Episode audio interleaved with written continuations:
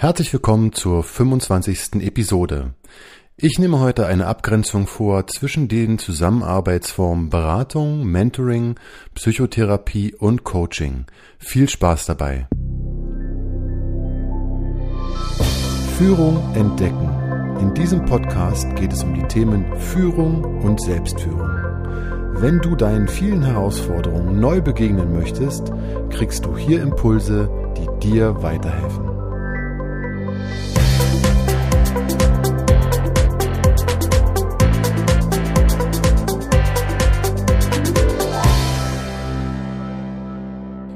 Mein Name ist André Mutzkus und ich begleite dich als Führungskraft zu mehr Freude und Leichtigkeit in deiner Führung. Du gewinnst an Sicherheit, spürst deine Wirksamkeit und kommst in guten Kontakt zu dir selbst und deinen Mitarbeiterinnen. Was ist eigentlich der Unterschied zwischen einem Coaching und einer Psychotherapie? Oder zwischen einer Beratung, einem Coaching und auch einem Mentoring? Die Unterscheidung ist nicht immer eindeutig, wird auch nicht immer gleich verstanden, beziehungsweise auch von Anbieterseite aus aus meiner Erfahrung, dass dort manchmal nicht klar getrennt wird. Und deswegen möchte ich heute hier eine Abgrenzung unter bestimmten Aspekten vornehmen. Ich fange an mit der Beratung. Eine Beratung, wie man sie kennt im klassischen Sinne, geht meistens eine Problemsituation voraus und dann ist es ein Unternehmen oder auch persönlich, dass man sich halt eine Beratung holt oder dass man sich jemanden, einen Berater holt, der dann ins Unternehmen kommt oder mit dem man dann zusammenarbeitet. Und meistens ist eine Analyse, die erstmal kommt und die Ist-Situation wird aufgenommen. Es ist sehr zahlenorientiert. Man guckt, wie ist man da hingekommen, man guckt sich die Details an. Vieles wird halt aus Beratersicht dann auch entsprechend beurteilt der Erfahrung mit ähnlichen Projekten hat, dann kommt es zur Einschätzung, dann gibt es einen Maßnahmenkatalog in aller Regel, was jetzt umgesetzt werden muss. Auch das ist alles aus, aus Beratersicht und ähm, diese Maßnahmen greifen auch ganz oft und sind super, meiner Erfahrung nach, bei allem, was Benchmark gestützt ist und wo es um wirklich vergleichbare Systeme geht. Und genau da liegt oft die Krux nämlich dass viele Systeme nicht wirklich eins zu eins vergleichbar sind, was teilweise halt den Effekt hat, dass Berater nicht den besten Ruf haben, weil sie von außen reinkommen, in aller Regel viel Geld kosten und dann die Zahlen des Unternehmens mitnehmen für weitere Beratungen und teilweise etwas überstülpen, was gar nicht auf diese Organisation oder dieses System passt. Ich will hier überhaupt kein Berater-Bashing vornehmen. Es gibt da solche und solche Erfahrungen. Ich will darauf hinweisen, dass das ähm, in dieser, in dieser, also in dieser Zusammenarbeitsform nach meiner Erfahrung halt oft ein, ein Problem war, dass gewisse Sachen in dem System halt keine Berücksichtigung gefunden haben. Einfach deswegen, weil der Berater steht unter Zeitdruck. Ähm, es ist, er bekommt nur bestimmte Informationen und ganz viele Informationen bekommt er auch nicht oder möchte er auch gar nicht sehen, die aber auch entscheidend sind. Und dann gibt es noch die Problematiken, dass der Auftraggeber etwas möchte, aber die eben darunter nicht, dann werden die nicht mitgenommen. Also dann kommt zu Widerständen, die Umsetzung fängt an zu hängen, es kommt zu Schuldzuweisungen. All das sind aus in Beratungskontexten sehr verbreitete oder auch sehr normale Sachen, die dort auftreten können. Und es gibt natürlich auch halt weitere Probleme, dass die Analyse halt, wie gesagt, nicht umfassend genug war. Und wenn die Anwender nicht mitgenommen werden, dass dieser Widerstand teilweise sehr stark ist. Und dass manchmal soll es einfach schnell gehen und aber natürlich trotzdem nachhaltig sein. Das heißt, ein Zeitdruck ist auch da und halt sehr groß. Und wie gesagt, dann kommt es halt zu dem Phänomen, dass halt ein Berater dem nächsten folgt. Ähm, was auch passieren kann, und das sehe ich an der Beratung als problematisch, dass dort eine Verantwortungsweitergabe von Führungsebene vorgenommen wird, nämlich dass dort einfach mal, ja, einfach gesagt wird, der Berater hat gesagt und dann ist es am besten noch eins der großen drei Beratungsunternehmen, die weltweit führend sind und dann wird es als Rechtfertigung für Entscheidungen genommen. Grundsätzlich ist an all dem nichts verkehrt, nur die Probleme, wie ich gerade geschildert habe, habe ich halt nicht nur einmal gesehen, sondern immer wieder auch Und wie gesagt, es gibt auch andere Fälle, wo halt so eine Beratung wirklich gut funktioniert, wo Systeme vergleichbar sind, wo Beratungen auch so gestaltet sind, dass sie in die Details gehen und sich gut mit den Details beschäftigen, auseinandersetzen und dann entsprechend etwas empfehlen oder eine Maßnahme empfehlen. Am Ende ist es jedoch immer so, es ist immer aus Beratersicht in aller Regel. Und das Wissen, was in der Organisation steckt, wird zumindest nach meiner Erfahrung nur zu einem begrenzten Teil fließt das mit ein und wird halt auch zu einem begrenzten Teil nur beteiligt. Auch wenn wir in einer Zweiersituation sind, wo eine Beratung ist, weiß der Berater nie so viel wie die Person, die beraten wird, selbst. Auch da kann es halt zu Abhängigkeiten kommen, aber auch da, es kann natürlich auch da funktionieren. Wie gesagt, es geht nicht darum, irgendjemanden hier abzuwerten, es geht nur darum, Problematiken, die durchaus vorhanden sind, aufzuzeigen oder eine Vergleichbarkeit zu schaffen zwischen den verschiedenen Zusammenarbeitssystemen. Man braucht als Berater auch keine Ausbildung. In aller Regel gibt es ein Studium, haben die Menschen, die im Beratungswesen natürlich tätig sind, natürlich auch gemacht. Aber es ist keine spezielle Ausbildung zum Berater. Also man wird nicht speziell ausgebildet, um dann Leute zu beraten, es sei denn, es geht um, um, um Vorsorge. Aber auch da ist dieses Beraten an sich, also was das Beraten heißt, was das für das System heißt, meines Wissens nach zumindest ähm, nicht wirklich Teil der, der Ausbildung. Also beraten meine ich jetzt nicht Wissen vermitteln, sondern beraten meine ich, was bedeutet das für, für das System? Der, der Stand, der unterschiedliche, der eine des Nichtwissenden, der andere des Wissenden und wie wird da der, die andere Seite mitgenommen auf Augenhöhe, dass einfach mal da nicht dieses Gefälle von ich weiß, du weißt nicht, also mach bitte, was ich sage, ähm, unreflektiert teilweise entsteht oder entstehen soll.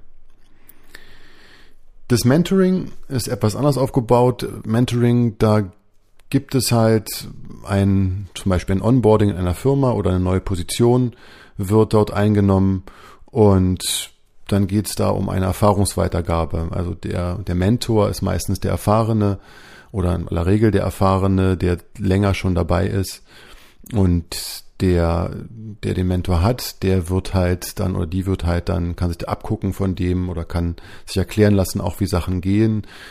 Auch das hat etwas von Beratung teilweise und aber auch teilweise schon etwas, da kann schon, kommen schon Coaching-Aspekte mit rein, dieses Begleitende, was da vorhanden ist.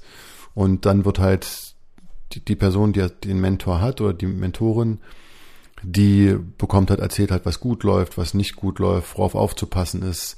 Und es ist schon eine Art Begleiter, aber hat auch etwas ähm, teilweise väterliches oder mütterliches, also etwas, etwas von der Position her wieder, dass die eine Person hat Wissen, was das andere, was die andere nicht hat.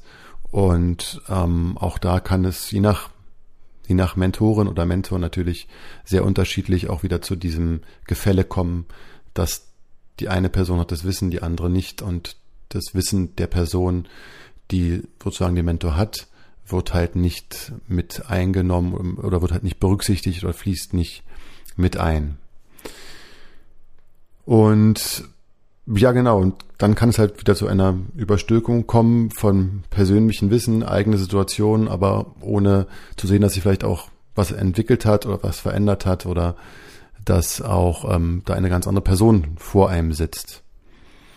Und auch hier ist es so, ähm, dass natürlich ähm, das total Sinn macht und viel auch von dem Verhältnis abhängt, was zwischen diesen beiden Personen besteht. Und auch da gibt es sehr viele, also Mentoren oder zumindest nach meinem Wissen auch Leute, die halt eine Mentorin oder einen Mentor hatten, die das sehr genossen haben, dass da so eine, ja, eine, eine erfahrene Person an der Seite auf einmal war. Und dass man von so einer erfahrenen Person auch lernen durfte. Oft habe ich jedoch auch gehört, dass halt eben Unmut darüber herrschte, dass halt die eigene eigene Standpunkt dann nicht mit berücksichtigt wird von der Mentorin oder dem Mentor. Aber auch hier ist es so, es ist aus meiner Sicht super sinnvoll. Es gibt viele Beispiele, wo sowas einfach gerade auch beim Onboarding oder wenn halt jetzt die neue Position ist, sehr hilfreich ist und wo halt einfach, ja, da einfach Wissen weitergegeben wird und einfach auch eine Hilfestellung gegeben wird, natürlich. Auch hier ist übrigens so, es ist keine gesonderte Ausbildung, ein, ein Mentoring oder und mein Mentor zu sein. Es sei denn, da hat sich jetzt schon, also vielleicht gibt es das auch schon, meines Wissens nach gibt es das, ist das so nicht vorhanden, dass man sich zum Mentor ausbilden lässt, es sei denn, das ist firmenintern. Und ja, es wird gern genutzt und wie gesagt, macht auch absolut Sinn in vielen Situationen. Die Psychotherapie als nächstes, da merken wir gleich, wenn man sagt, die Behandlung zur Heilung einer sogenannten Krankheit oder Störung, da ändert sich sofort schlagartig was in der Art der Zusammenarbeit. Wir reden nicht mehr von Kunden oder von, von Menschen auf, auf gleicher Augenhöhe, wir reden von Patienten. Und dort, in dem wo man von Patienten redet, kommt halt auch dann gleich die Krankenkasse mit ins Spiel. Und ähm, bis heute vor kurzem erst wieder erlebt, ist da wirklich eine Stigmatisierung vorhanden, dass jemand sagte, na, ich gehe doch nicht in die Therapie, ich bin doch nicht, also ich bin doch nicht bescheuert oder ich bin doch nicht verrückt. Und ähm, also nach meiner Erfahrung, auch in meinem Umfeld, gibt es eine Menge Leute, die Therapie haben oder die Therapie gemacht haben und die sind auch nicht verrückt und auch nicht bescheuert. Und allein, dass Menschen so stigmatisiert werden auf ihre Krankheit, die sie vielleicht haben, dass also nur die Krankheit gesehen wird, also eine psychische Erkrankung, dass sie darauf reduziert werden, auch das ist etwas, wo ich sage, die Leute sind auch nicht verrückt. Die haben, sind halt krank. Oder wie es heute neuer heißt, die haben eine, eine Störung. Aber sie deswegen als verrückt abzustempeln oder nur diesen Teil ihrer Persönlichkeit oder ihres Wesens zu beleuchten und ganz zu vergessen, dass da einfach ein wirklich komplexer Mensch dahinter steht, der ja eine Krankheit hat und der auch eine Therapie in Anspruch nimmt, aber den man nur darauf, also der, der, der, der viel mehr hat als, als diese Krankheit. Das ist etwas, das wünsche ich mir sehr, dass das einfach mal sich ändert, weil die Stigmatisierung ähm, die hilft einfach keinem und hält eher Leute davon ab, sich eine Therapie zu unterziehen, auch wenn es ihnen absolut helfen würde, zumindest nach meiner Einschätzung. Es gibt verschiedene Formen und ähm, also die Verhaltenstherapie ist sehr verbreitet, dann gibt es aber auch noch die analytische Psychotherapie, auch Psychoanalyse genannt, die tiefenpsychologisch fundierte Psychotherapie und dann die systemische Therapie, die auch gerne im Familienkontext eingesetzt wird.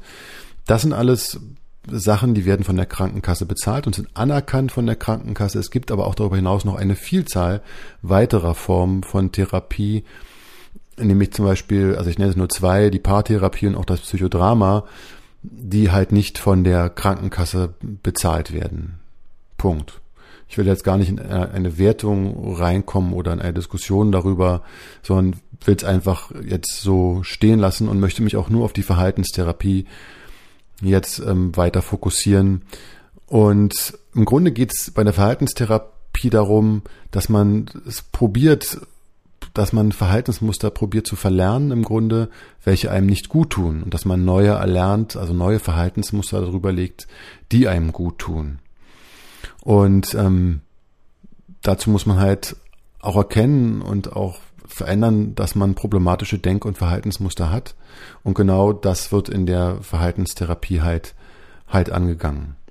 Man muss ja auch sagen, zur Ausbildung, es ist eine langwierige Ausbildung, die wurde gerade vor zwei Jahren reformiert und trotzdem dauert sie um die zehn Jahre immer noch. Also sehr fundiert und auch sehr umfangreich. Und das Gute daran ist natürlich, dass sie vergleichbar ist. Also ich kann heute in Bayern genauso gut eine Therapeutenausbildung machen wie in Berlin und bin dann am Ende Therapeut, was noch nicht heißt, dass ich einen Kassensitz habe oder ist ein anderes Thema. Aber es ist so, dass einfach eine gewisse Vergleichbarkeit einfach mal da ist. Es ist so, dass bei der Therapie, ich will nicht tiefer auf die Methoden einsteigen, a, weil mir das Wissen dazu fehlt, b, weil das zu weit führen würde. Aber natürlich gibt es Überschneidungen mit den Methoden, auch aus dem Coaching. Vor kurzem ein Therapeutenfreund von mir ähm, saßen wir da und haben uns über eine Methode ausgetauscht, die er wie ich genauso gut anwendet, aber unter unterschiedlichem Namen und auch mit unterschiedlichen Details oder in unterschiedlichen Details, was ich sehr spannend fand. Auch hier ist es natürlich so, dass das einfach mal von dem Menschen abhängt, der da einem gegenüber sitzt. Auch da gibt es die Haltung des Wissenden, der auch teilweise bei Therapeuten vorhanden ist und der aber nicht beratschlagt, aber trotzdem so eine Haltung des, des, des Wissenden hat. Und man muss, finde ich, auch dazu sagen, dass es mh, mm, einfach defizitorientiert grundsätzlich ist.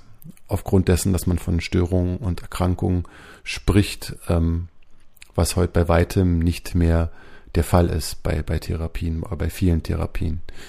In meinem Umfeld, Leute, die ich kenne, die eine Therapie gemacht haben, haben das deshalb gemacht, weil sie einfach gemerkt haben, dass sie in ihrem Leben teilweise Muster haben, die ihnen nicht dienlich sind und die ihnen wiederholt begegnen und dass sie da nicht alleine rauskommen.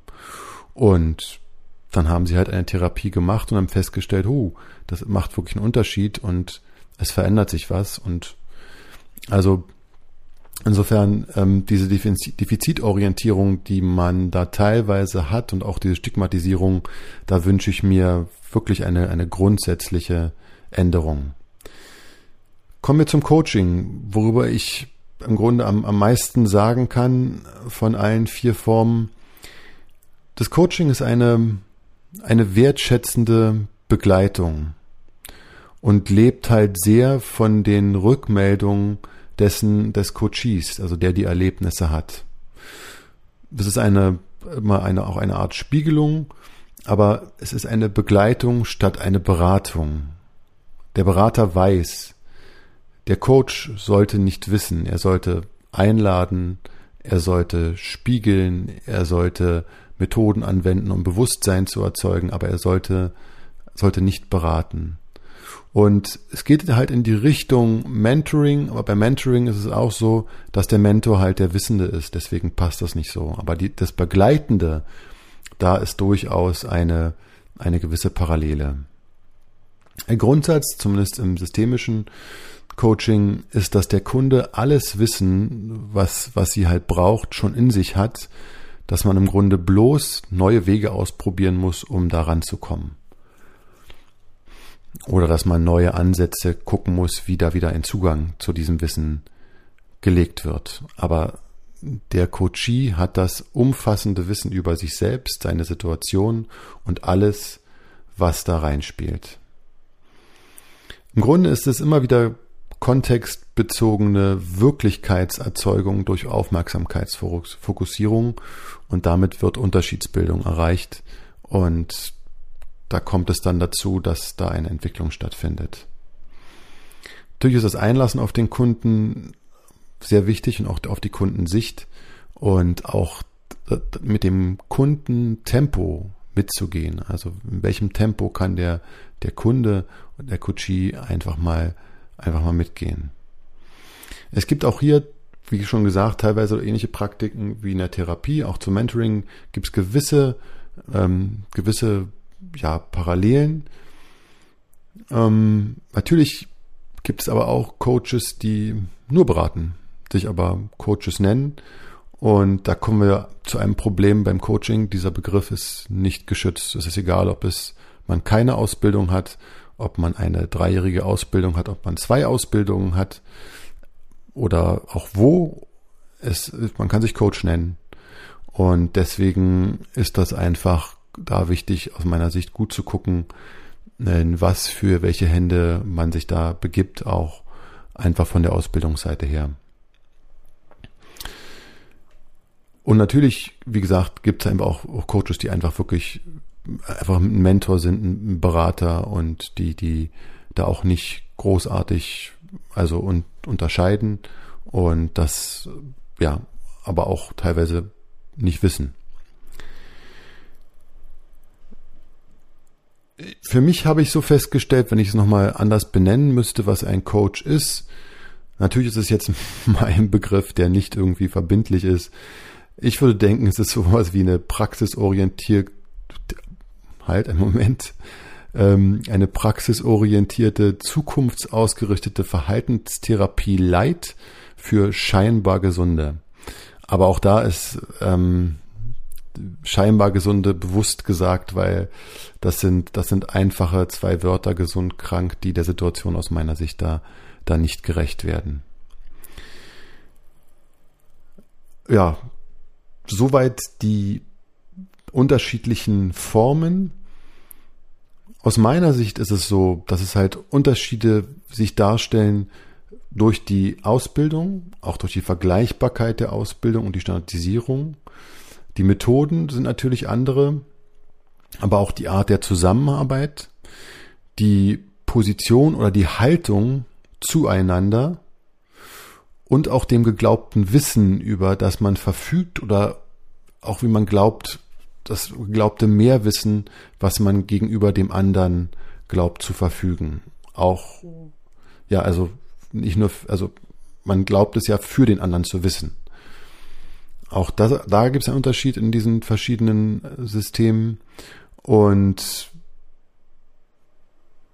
es gibt aber auch muss man sagen, immer wieder auch einige Überschneidungen und auch da ist nicht alles schwarz-weiß, sondern eher, eher grau und auch nicht absolut zu sehen aus meiner Sicht. Am, am Ende hängt es so ziemlich immer wieder davon ab, von dem Verhältnis, was dort zwischen zwei oder auch mehreren Menschen entsteht wie sich das gestaltet und ob es sich in der Zusammenarbeit langfristig als hilfreich, heilsam, bereichernd oder erweiternd herausstellt. Dies war die 25. Episode. Ich hoffe, es war etwas Interessantes für dich dabei. Schalte gerne noch das nächste Mal wieder ein oder gib diesem Podcast eine gute Bewertung. Ich freue mich auf dich. Bis zum nächsten Mal. Auf Wiederhören.